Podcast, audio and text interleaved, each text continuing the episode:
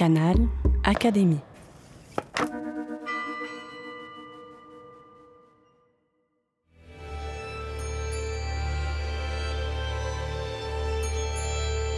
L'entretien de la semaine. Pascal, un esprit ouvert à 360 degrés. Bonjour à tous, vous êtes bien sur Canal Académie pour une série de quatre émissions consacrées au philosophe Blaise Pascal, dont nous fêtons cette année le 400e anniversaire de la naissance. Aujourd'hui, nous sommes avec Frédéric Lanoé, conservatrice chargée des collections d'art graphique au futur musée du Grand Siècle, qui ouvrira ses portes en 2026 à Saint-Cloud dans les Hauts-de-Seine. Frédéric Lanoé, bonjour. Bonjour. Associer Pascal aux arts graphiques et à la peinture, on peut trouver cela un peu surprenant peut-être de prime abord. Le philosophe n'a-t-il pas écrit dans ses pensées quelle vanité que la peinture qui attire l'admiration par la ressemblance des choses dont on n'admire point les originaux Une condamnation en bonne et due forme. Pourtant, c'est aussi Pascal qui invente une certaine conception de la subjectivité en faisant du moi un nom. On parle désormais du moi, on dit le moi, quand bien même celui-ci serait haïssable, écrit Pascal. Ce moi ne se dissout plus totalement dans une identité sociale, dans un rôle familial, il existe comme individu à part entière. On peut en faire le portrait désormais. Quelle influence Pascal a-t-il pu avoir sur la représentation artistique à la fois du monde et des individus? Les pensées ont-elles guidé les pinceaux des artistes autrement? C'est ce que nous allons explorer à présent avec Frédéric Lanoé. Alors, Frédéric Lanoé, parler de peinture à la radio, c'est un petit peu compliqué. Comme le disait Deleuze, c'est même impossible de parler tout court de peinture, mais on va quand même s'y... Se lancer dans le défi. Exactement. Euh, dans un premier temps, j'aimerais voilà, qu'on parle de Pascal, du portrait de Pascal et de son image. Alors, on n'a pas du tout de portraits qui ont été réalisés de son vivant. Mais il en existe un qui a été réalisé euh, un petit peu après sa mort, d'après son masque mortuaire, qui a été réalisé par sa famille. Et il s'agit du portrait de François Quesnel. Alors, est-ce que vous pouvez nous le décrire un petit peu et nous raconter euh, et nous dire que raconte justement ce portrait? Tout à fait. Donc, on n'a pas de portrait de Pascal pour la simple et bonne raison que lui-même, visiblement, n'a pas souhaité de son vivant qu'on puisse euh, le représenter, malgré les, demandes qui pouvaient être formulées dans son entourage, par ses amis ou même par sa famille. Il existe néanmoins un très euh, émouvant témoignage qui date de la jeunesse de Pascal, qui est un petit portrait tracé au crayon rouge par un de ses amis, Jean Domas, et qui fait partie aujourd'hui des collections de la Bibliothèque nationale de France, où l'on voit donc le jeune Pascal Encore étudiant, croqué par son ami avant son départ à Paris. Donc évidemment pour ce simple croquis qui est néanmoins un témoignage capital, pour euh, connaître hein, l'aspect physique de, Pascal, on peut évidemment pas parler d'œuvre d'art. C'est un, croquis qui a été euh, saisi sur le vif, euh, mm. sans doute dans un moment de conversation entre les deux amis. Il existe néanmoins un portrait de Pascal, donc plus tardif, mais qui est sans doute une œuvre de commande. Donc on sait que euh, Pascal n'avait pas souhaité se faire représenter. Après sa mort, sa sœur Gilberte et son beau-frère Florent Perrier auront l'envie, le besoin de conserver les traits du philosophe. Ce besoin, c'est un besoin affectif ou certainement, certainement un besoin, un besoin affectif. quelque chose, une euh, convention sociale ou non, pas du tout, mais peut-être sentant aussi l'importance de l'œuvre, une hmm. espèce. Peut-être sont-ils aussi sentis investis d'un devoir de mémoire. On le sent d'ailleurs hein, dans la manière dont ils ont aussi collecté l'œuvre de Pascal. Ils n'ont pas souhaité que les traits finalement du philosophe échappent définitivement à la postérité.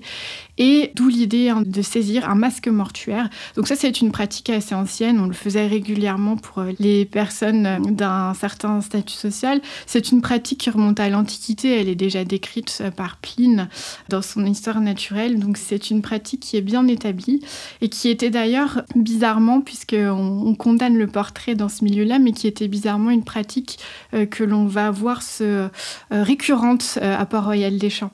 Et on connaît de la même manière un masque mortuaire qui a été pris euh, sur les euh, traits sur le visage de la mère Angélique Arnaud, donc euh, bah, juste après qu'elle ait expiré son dernier souffle. Donc à partir de ce portrait religieusement conservé, les Perriers vont souhaiter faire appel à un artiste de leur connaissance, le peintre François de Quesnel, qui était le frère d'un janséniste assez connu, Pasquier Quesnel, pour un portrait peint à partir de, cette effigie. Donc ce portrait, aujourd'hui, pense qu'il se trouve aujourd'hui en collection particulière. C'est un portrait qui a été copié. Il en existe de multiples variantes. D'ailleurs, on n'est pas sûr aujourd'hui de bien connaître la version euh, Princeps. C'est un portrait donc qui nous montre euh, Pascal de trois quarts représenté de manière assez simple au fond, sans affaîtrie, portant un manteau drapé euh, sur le buste, le regard dirigé vers le spectateur, mais pas du tout d'objet qui fasse référence à son statut social. On ne sait pas qu'il est philosophe. On ne sait pas qu'il est philosophe, on ne sait pas qu'il est mathématicien. Non, pas du tout. C'est un, un, portrait, juste le visage, le plus simplement du monde. On peut d'ailleurs envoyer euh, au mot de Pascal hein, lui-même quand il euh, parle. Il y a une petite phrase dans les pensées sur le portrait où euh, il dit que le portrait, en fond, c'est une espèce de substitut à l'absence. Et là, dans ce cas-là, c'est tout à fait vrai. C'est quelque chose qui est resté dans sa famille. Le portrait, finalement, garde l'image de celui qui a disparu.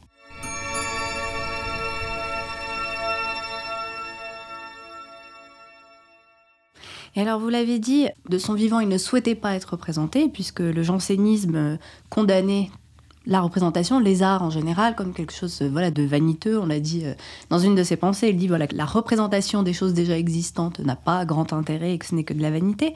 C'est au fond une condamnation assez classique hein, des arts, euh, qui remonte à Platon.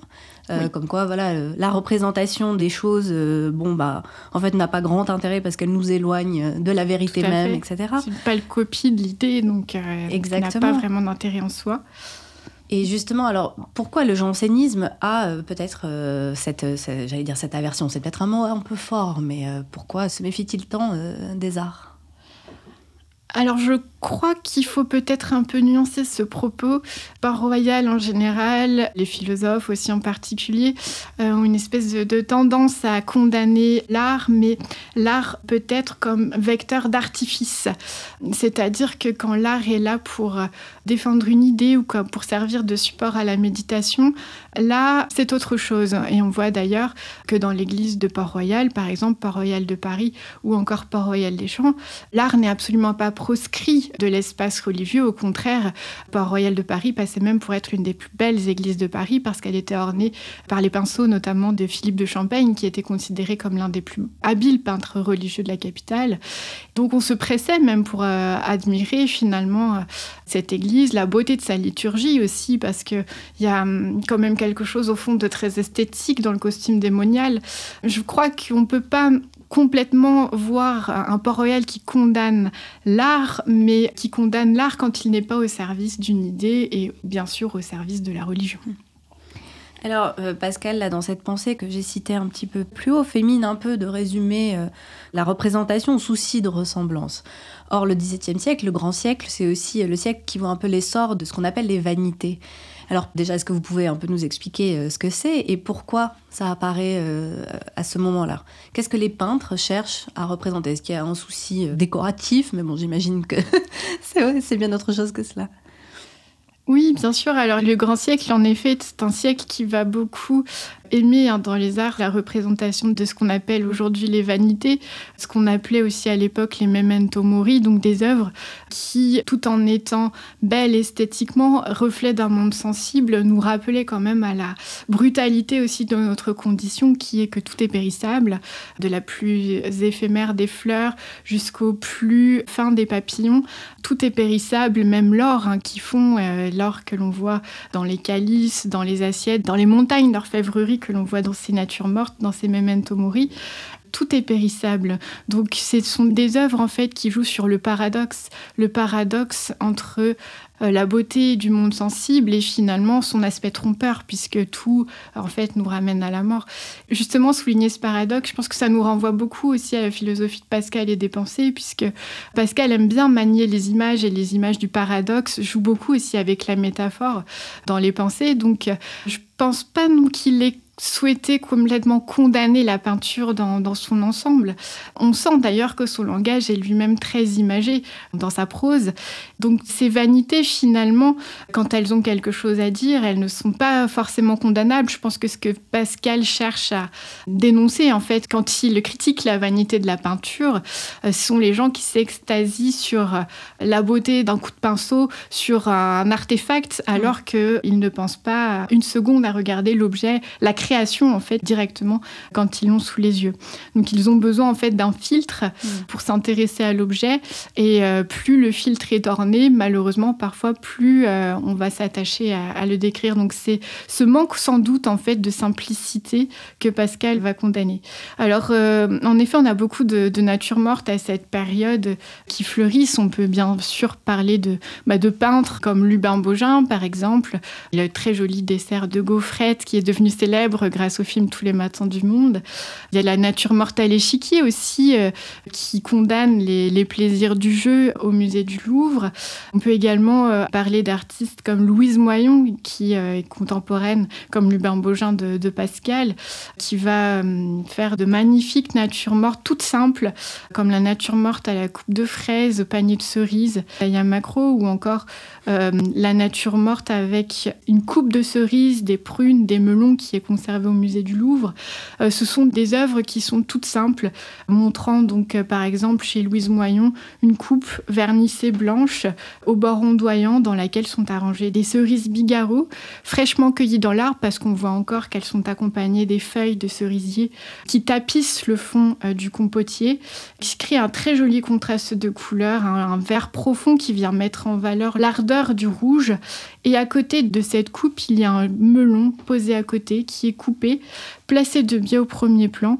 Et l'artiste va hum, s'attacher à faire ressortir quelque chose de difficile en peinture qui est la fraîcheur et le côté humide du melon en jouant sur la transparence de la chair gorgée d'eau. Ce ne sont pas des fruits très courants à l'époque en plus, j'imagine. Alors certes, Descartes a écrit son discours de la méthode après avoir rêvé potentiellement, il y a plusieurs interprétations, mais il a peut-être rêvé d'un melon, voilà. Mais ça reste des fruits qui ne sont pas extrêmement euh, courants, donc c'est quand même aussi étonnant qu'on les retrouve dans des tableaux, alors certes qui étaient, j'imagine, destinés à des intérieurs, alors qu'on n'appelait pas bourgeois encore à l'époque, mais...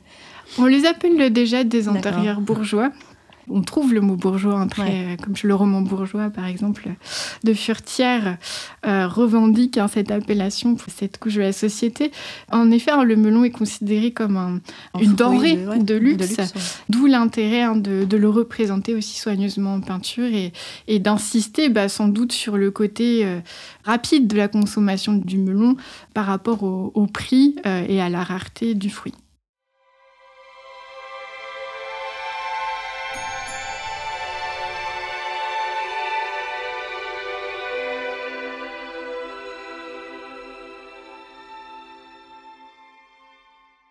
Alors là, vous nous décriviez à quel point euh, les artistes peuvent parfois s'attacher à représenter avec euh, tout ce qui est de plus vivant une cerise ou, un melon.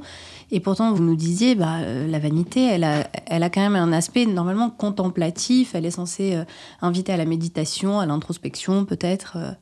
Mais si on nous attire l'œil vers oh là là, euh, qu'est-ce qu'elle a bien représenté cette cerise, qu'est-ce qu'elle a bien représenté ce melon là qui vient tout juste d'être coupé, etc. Est-ce que bon, il n'y a pas quand même aussi le souci d'attirer l'attention sur un certain savoir-faire et sur un petit côté un peu regarder comme euh, comme je manie bien ma palette et le pinceau? On peut aussi voir ça comme une espèce d'éloquence sensible, un travail du pinceau qui vient frotter la toile, qui s'adresse au regard. Je pense aussi que ce sont des jeux sur la composition, sur le rythme. En fait, ça, ça rejoint aussi peut-être les préoccupations des lettrés, des écrivains de l'époque. Ce sont des compositions aussi qui jouent beaucoup sur, sur les formes géométriques, sur l'équilibre. En fait, c'est une espèce de langage d'éloquence, d'éloquence sensible. Et au-delà de ça, il y a beaucoup de simplicité qui ressort de ces compositions. Ce sont des compositions qui frappent euh, justement par euh, ce sens de la mesure. Il n'y a, y a pas un détail en trop. Euh, donc certes, c'est magnifiquement bien peint. Pascal garde une élégance aussi dans son style. C'est aussi magnifiquement écrit avec beaucoup de sobriété, avec du rythme. Et je pense que c'est... avec des images frappantes. Et avec des images frappantes. Donc je pense que là, c'est là où on a un point commun finalement dans l'esprit des peintres de l'époque et, celui de Blaise Pascal, c'est qu'on a toute une génération d'artistes qui va fuir un petit peu en revenant sur des sujets simples, fuir un peu le, ce qu'on appelle le maniérisme, le maniérisme qui vient de l'Italie. Les artistes du tout début du XVIIe siècle se perdent dans les modèles de la Renaissance, cherchent à faire des figures de plus en plus complexes, font des citations savantes. Et là, on sent vraiment dans la génération de Pascal, aussi bien chez les écrivains que chez les, que chez les peintres, une volonté finalement finalement de revenir à quelque chose de plus élégant, de plus équilibré, libéré de toute affaîtrie. Et pour moi, c'est en ça qu'on peut faire un parallèle entre la simplicité de ses œuvres et euh, la pensée d'un Descartes ou d'un Pascal. Hmm.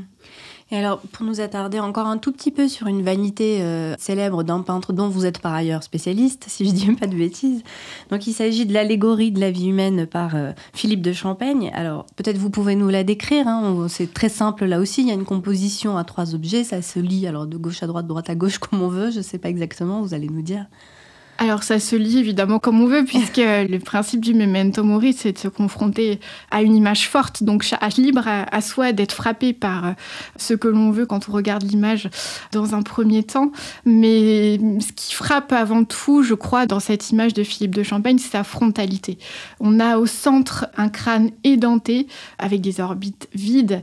Donc là, évidemment, on insiste sur euh, les béances hein, de ce crâne, la béance du nez, la béance de la bouche donc c'est la béance des sens en fait. Les sens n'existent plus euh, pour ce crâne. Ça nous renvoie au néant de la sensualité tout simplement. Et puis à côté de ce crâne, on a d'un côté une tulipe fraîchement coupée dans un petit vase rempli d'eau et de l'autre côté un sablier retourné qui laisse filer le temps. Donc une image extrêmement sobre là encore, mais qui joue sur euh, le contraste, la brutalité hein, de ces os du crâne qui sont brunis par le temps, la vibration de la lumière à travers le sablier, la vibration de la lumière également qui passe dans le vase. C'est évidemment une image qui est très forte, encore plus quand on songe que l'œil pour euh, l'artiste c'est un organe fondamental. Donc représenter comme ça la béance du regard et l'orbite vide et la confronter au spectateur, c'est un geste fort dans ce tableau qui euh, frappe véritablement par son immédiateté. On ne peut qu'être saisi quand on voit cette image, il n'y a pas moyen de se défiler. évidemment, le spectateur est obligé de se souvenir que lui aussi va y passer, qu'il n'y a pas d'échappatoire qui puisse le distraire finalement malgré la contemplation de l'image. Et alors, est-ce que cette contemplation, chez des artistes comme Philippe de Champagne ou d'autres, hein, est-ce que cette contemplation, c'est uniquement euh, quelque chose qui est de l'ordre euh, du regard un peu morbide sur notre finitude et sur euh, le vertige de notre mort prochaine? Ou est-ce que quand même il y a quelque chose, parfois une direction vers une forme de lumière? Alors, je ne sais pas si dans l'allégorie de la vie humaine, il y a peut-être comment dire, euh, une échappatoire, pas vraiment, parce que comme vous nous l'avez dit, c'est quelque chose d'assez frontal. Les trois objets sont posés sur une, sorte de stèle en marbre, on ne sait pas trop ce que c'est, et puis l'arrière-plan est assez euh, brunâtre, on ne sait pas exactement, voilà. Mais voilà, est-ce que, comme chez Pascal, à la fin, il y a quand même cette échappée vers Dieu, hein, vers la lumière divine Alors est-ce qu'avec ces artistes-là, il y a quand même... Euh, est-ce qu'ils ouvrent une voie peut-être un peu plus consolatoire? Oui, bien sûr. Bah, chez Philippe de Champagne, qui fait partie du même milieu euh, pas royaliste que Pascal, évidemment, le salut se trouve dans la confiance en Dieu, se trouve dans la religion, évidemment, dans le salut. Chez des artistes, euh, on peut parler aussi de, Poussin, qui va beaucoup réfléchir à, la place de l'homme euh, par rapport à, la création, par rapport à la nature, par rapport au destin. Poussin, peut-être, a une vision même un peu plus noire que Philippe de Champagne, justement.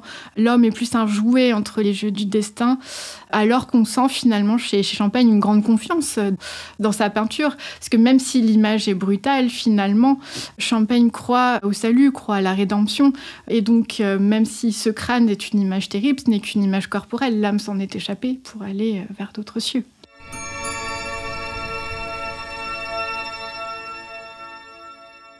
Alors, puisque vous mentionnez Nicolas Poussin, peut-être on peut aussi s'attarder sur son art. Alors, j'aimerais vous attirer votre attention plus spécifiquement sur ses paysages. Je trouve intéressant parce que, d'après ce que j'ai compris, il s'attache pas forcément à représenter un lieu particulier, mais il y a quelque chose de l'ordre de la composition. Il va recomposer euh, des choses à partir, j'imagine, de, paysages naturels, mais il va pas reproduire justement euh, bêtement entre guillemets un endroit qui est existant. Donc, ça donne une certaine vision aussi de la nature. C'est un artiste qui va proposer, voilà, une certaine, une certaine idée de la nature. Alors, est-ce que vous pouvez nous dire laquelle c'est, sachant qu'à cette époque-là, peut-être il y a deux visions de la nature qui commencent un peu à, entrer en balance, c'est-à-dire euh, la nature encore qui est perçue comme quelque chose de mystérieux, voire de menaçant, et puis bah encore une fois, je reviens à Descartes, mais c'est le moment où on va commencer à se dire que la, nature est potentiellement maîtrisable, raisonnable, comme on le, dira plus tard, et euh, qu'on peut s'en faire comme maître et possesseur. Ah oui, tout à fait. Alors ça, c'est vraiment quelque chose qui est euh, justement très intéressant d'étudier chez Nicolas Poussin. C'est évidemment son rapport à la nature, comment il envisage la, la nature, alors euh, chez Poussin, en effet, cette nature, elle a plusieurs visages. Elle peut être consolatrice, elle peut être euh, accompagnatrice de moments idylliques. Dans la première partie de sa carrière, il va en faire l'écrin de différentes amours mythologiques. Et puis, le temps passant, elle peut prendre cette nature un visage beaucoup plus inquiétant. Et je pense notamment aux quatre saisons qui sont au musée du Louvre. Le déluge, c'est une peinture terrible. On voit l'homme qui est absolument malmené par cette nature en furie. Et évidemment, il n'est qu'un jouet, finalement, cet homme, face à la nature. Donc non, la, la nature, chez Poussin, en effet, joue un rôle à côté de l'homme. L'homme doit trouver, en fait, cette place, sa place dans cette nature qui est soit bienfaisante, soit hostile. Et c'est ses actions à lui qui vont euh, le mener à trouver sa place. La manière dont il cultive sa vertu ou la manière dont il maîtrise ses passions vont l'aider justement à se fondre le mieux possible dans la nature. Alors vous allez me dire si vous êtes d'accord, mais Poussin, il serait plutôt du côté de Pascal ou de Descartes, à votre avis? J'ai l'impression que ce serait plutôt Pascal dans ce que vous me dites, puisque voilà, il y a cette représentation un peu de, comment dire, d'une nature, oui, inquiétante, qui peut même être destructrice. Oui, la représentation du euh, déluge euh, ou de, tempête, alors je ne sais pas si c'est le cas chez Poussin, mais ça préfigure même une forme de romantisme euh, quelque part. Oui, bah, c'est vrai que les dernières peintures, en effet, peuvent contenir un peu de cet accent romantique. Il y a quelque chose au fond des deux, je pense, chez Poussin. Il a beaucoup d'affinités, sans doute, avec la manière d'appréhender le monde de, de, Descartes, même une sorte de pessimisme, la maîtrise aussi des passions, la maîtrise des passions humaines. Il y a quelque chose qui peut rejoindre l'esprit de Descartes. Ce qui est aussi frappant chez Poussin et qui rejoint peut-être plus la vision du monde de Pascal, c'est la manière peut-être dont l'homme peut se sentir tout petit face à la nature. On sent très bien chez Poussin quand on regarde ces tableaux, par exemple le paysage avec les cendres de Phocion, euh, qui est daté de 1648 et qui montre la veuve de ce général athénien autrefois célébré qui a été condamné euh, à s'empoisonner lui-même par, euh, par les Athéniens qu'il a autrefois aidés. Donc la veuve de Phocion qui ramasse ses cendres dans la composition face à une nature qui est complètement indifférente. Au fond, au fond on voit un temple, on voit la vie qui continue malgré le drame humain. Là, on a une vision finalement qui donne un peu le vertige entre la, faiblesse de la condition humaine et puis la nature qui reste inaltérable, immuable autour du drame humain. Je pense que c'est même peut-être euh, parmi les peintres français chez Poussin qu'on trouve le plus cette conscience en fait qu'avait fortement Pascal de la petitesse et de la grandeur et de la misère de l'homme au fond face à, face à la nature, face à la création. La petitesse, oui, de cet homme face à, face à son destin, il a profondément un ressenti, euh, je pense.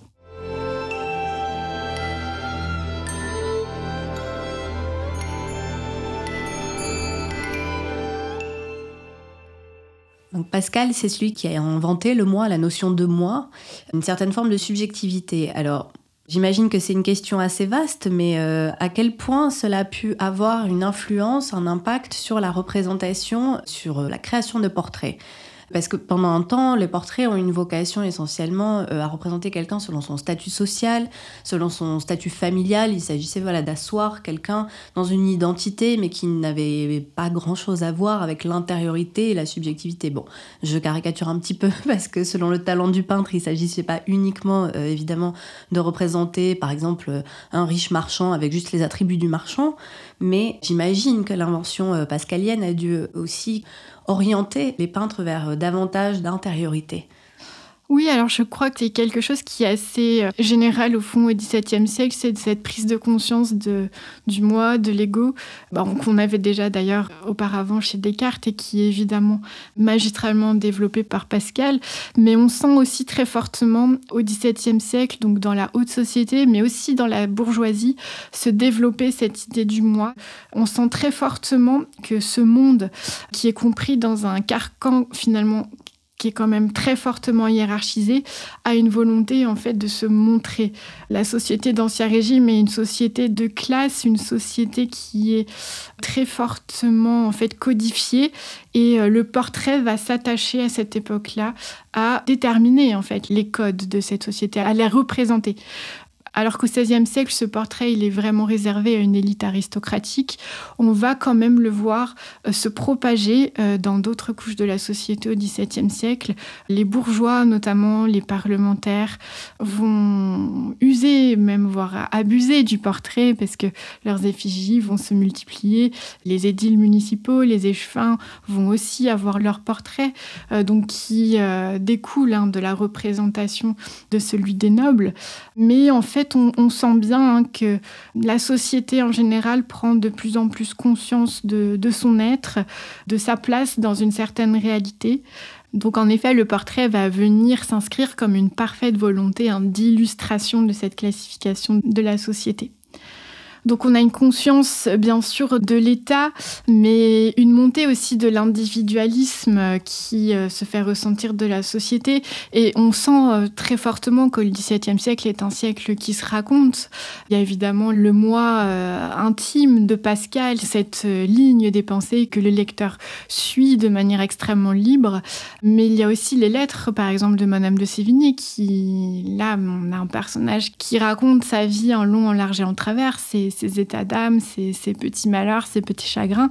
On a évidemment, on a le précédent euh, illustre de Montaigne, mais on sent euh, vraiment cette conscience du moi qui euh, grandit un peu à peu au XVIIe siècle, et c'est évidemment pas un, hasard hein, si le portrait connaît une grande expansion à cette époque. Et en termes de représentation, comment on le voit? C'est-à-dire que peut-être on s'attache davantage au visage, au trait du visage, davantage que peut-être au costume. Alors je dis costume avec des guillemets parce qu'il ne s'agissait pas des déguisements évidemment, mais peut-être qu'on va s'attarder davantage sur les rides, sur les traits d'expression, des choses comme ça. Euh, oui, tout à fait. Alors si je reprends l'exemple de Philippe de Champaigne euh, qu'on a déjà cité tout à l'heure et qui effectivement euh, parmi les contemporains de, de Pascal, l'un des portraitistes les plus recherchés, on a une grande honnêteté dans cette retranscription du portrait, c'est-à-dire que le modèle pose devant l'artiste qui va s'attacher à dépeindre donc son image, qui va s'attacher à peindre son regard. Le regard a beaucoup d'importance chez Philippe de Champaigne, le regard et les mains d'ailleurs.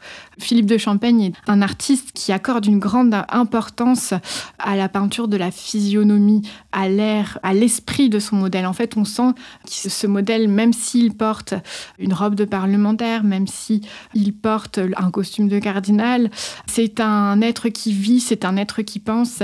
Et en fait, euh, il y a une dignité qui ressort dans ces portraits.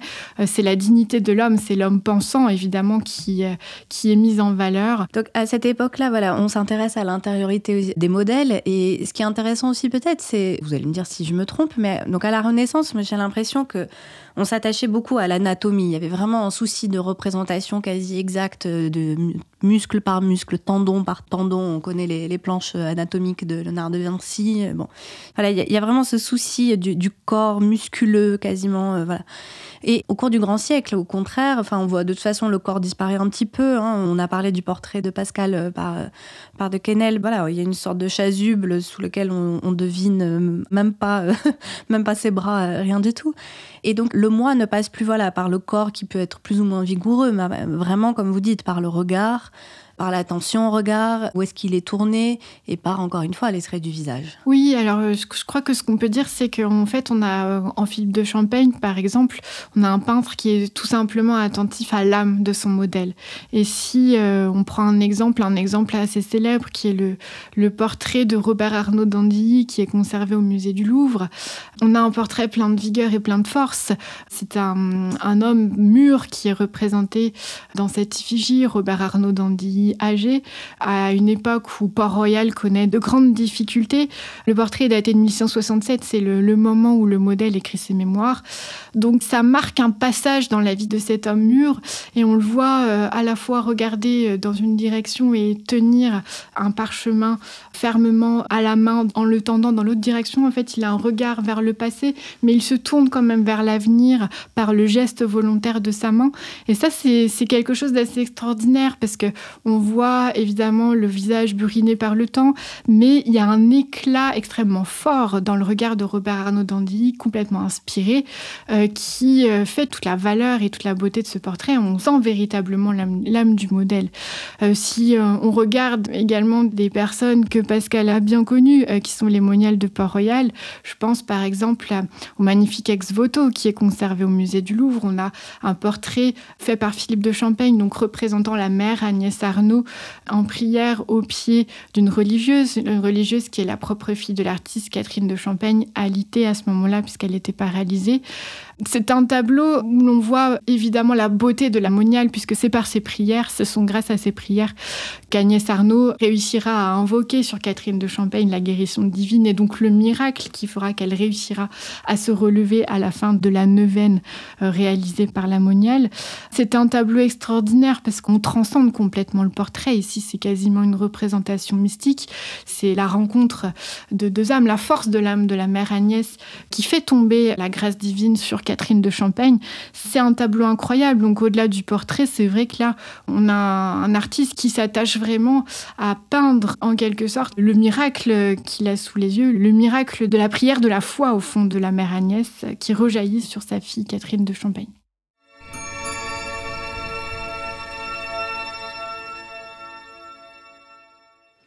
Alors, j'espère qu'au terme de cet entretien, on aura donné euh, envie aux auditeurs peut-être euh, d'aller voir ces tableaux-là, qu'ils soient au Louvre ou peut-être euh, au futur musée du Grand Siècle, dont vous pouvez nous dire peut-être quelques mots. comment on travaille un projet qui paraît comme ça, musée du Grand Siècle? Ça sonne grandiose. On a envie d'en savoir un petit peu plus. Donc ce musée du grand siècle, c'est euh, en effet un ambitieux euh, projet culturel. Le musée va ouvrir ses portes à la fin de l'année 2026 à Saint-Cloud et comme euh, l'indique l'ambition de son appellation, le musée aura pour vocation de faire connaître au grand public ce grand siècle qui est le siècle d'or de la culture française. Le musée présentera des œuvres qui seront des peintures, des dessins, mais également euh, des objets d'art, des sculptures, essayera de donner un aperçu de ce que fut l'art du grand siècle, mais a également pour vocation de faire connaître de manière plus large la culture du grand siècle et évidemment tout ce qui a trait aux lettres, à la musique, aux sciences, à la philosophie. Donc l'idée étant de replacer ce grand siècle qui est aujourd'hui peut-être un peu euh, écrasé dans la culture populaire entre l'importance du Moyen Âge, de la Renaissance et le siècle des Lumières, alors que c'est un siècle qui est fondamental au fond pour notre culture.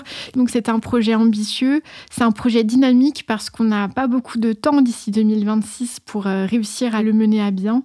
Et euh, on a euh, la chance d'avoir accueilli une donation extraordinaire qui est celle de l'académicien Pierre Rosenberg, donc l'ancien directeur du Louvre, qui sert de noyau pour les, les collections de ce futur musée du grand siècle. Donc, euh, grand, évidemment, grand amateur d'art, Pierre Rosenberg euh, a collectionné toute sa vie euh, les œuvres d'art depuis son adolescence.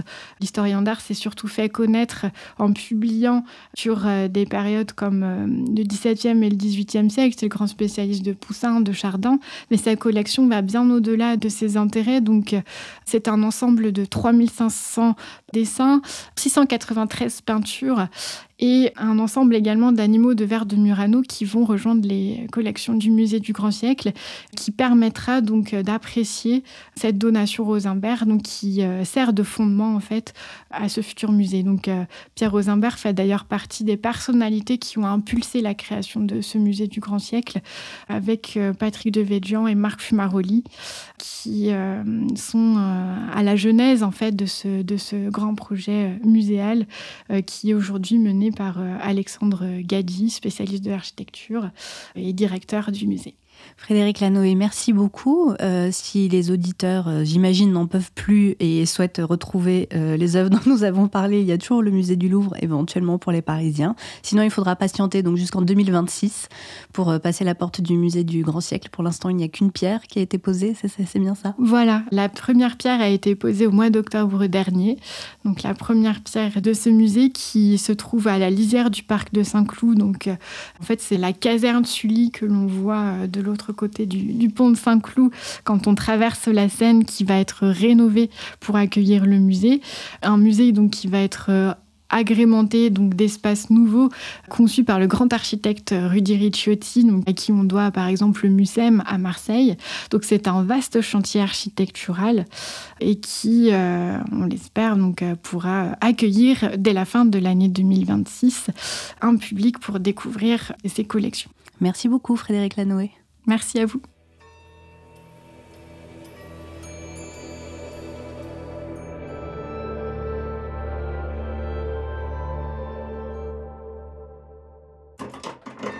Canal Académie.